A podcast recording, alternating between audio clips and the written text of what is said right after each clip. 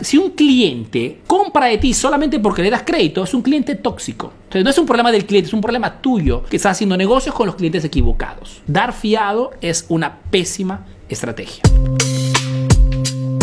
Aquí hablamos del famoso fiado, ¿no? el crédito al cliente. Ahora, antes que todo, hermano, no está escrito en ninguna parte que tienes que dar fiado a la gente. El dar crédito, el dar fiado a la gente es un cáncer para el negocio. No que el dar crédito, el dar fiado al cliente o facilitar el pago no sea una estrategia de marketing que puedas aplicar siempre y cuando tenga ciertas características. Ahora, si tú eres una grande empresa, una multinacional, o cuanto menos tienes las espaldas cubiertas, no tienes un, un capital capital enorme para cubrir un riesgo de no pago, es un plan, ¿ok? Se puede hacer, no es que no, es que no se, se equivocado. Si eres un pequeño emprendedor que está iniciando o que lógicamente no tiene recursos ilimitados, ¿ok? No tienes un tiburón que te ha prestado de repente 500 mil dólares y puedes hacer esa estrategia. Es importante que comprendas que el valor más potente, más fuerte que tienes en el mercado es tu liquidez, es el flujo de caja, es la capacidad que tengas de tener dinero disponible para gestionar para comprar, para pagar, para innovar. Una de las causas principales por la cual los negocios cierran hoy es porque a un cierto punto se quedan sin dinero. Se quedan sin dinero. Tengo producto, pero no logro venderlo. O he logrado venderlo, pero a crédito. El cliente no me paga y estoy sin dinero. Siempre el sin dinero, una de las causas principales o la principal por la cual los negocios cierran. Entonces, si un cliente compra de ti solamente porque le das crédito, es un cliente tóxico. Entonces, no es un problema del cliente, es un problema tuyo que estás haciendo negocios con los clientes equivocados. Puede parecerte duro lo que estoy diciendo, pero